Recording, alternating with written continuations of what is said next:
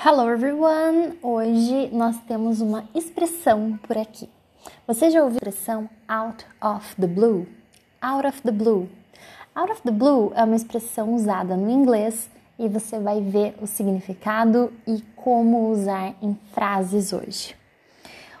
O texto desse áudio você pode ler no nosso blog grammarwithana.com/blog. Bom, a gente sabe que expressões são essenciais para quem quer soar fluente em inglês, porque elas mostram que você tem um domínio da língua, além de ampliar as suas opções na hora de falar o que você quer e vai te ajudar a soar como você mesmo. Você vai conseguir ser mais natural para falar. Então hoje a gente vai aprender uma expressão.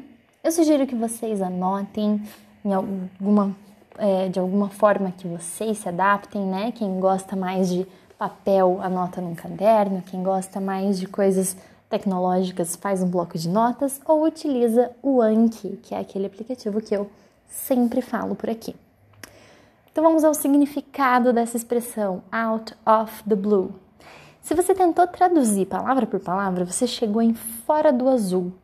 E eu não preciso nem dizer que esse não é o significado, né? A expressão out of the blue significa do nada, de repente, inesperado, algo que aconteceu simplesmente do nada, ok? Vamos ver algumas frases com out of the blue. He left the party out of the blue. He left the party out of the blue. Ele saiu da festa do nada. We were talking and out of the blue she started yelling at me. We were talking and out of the blue she started yelling at me. Nós estávamos conversando e de repente ela começou a gritar comigo. John quit his job out of the blue. John quit his job out of the blue. O John saiu do emprego dele do nada. I didn't become famous out of the blue. I worked really hard. I didn't become famous out of the blue.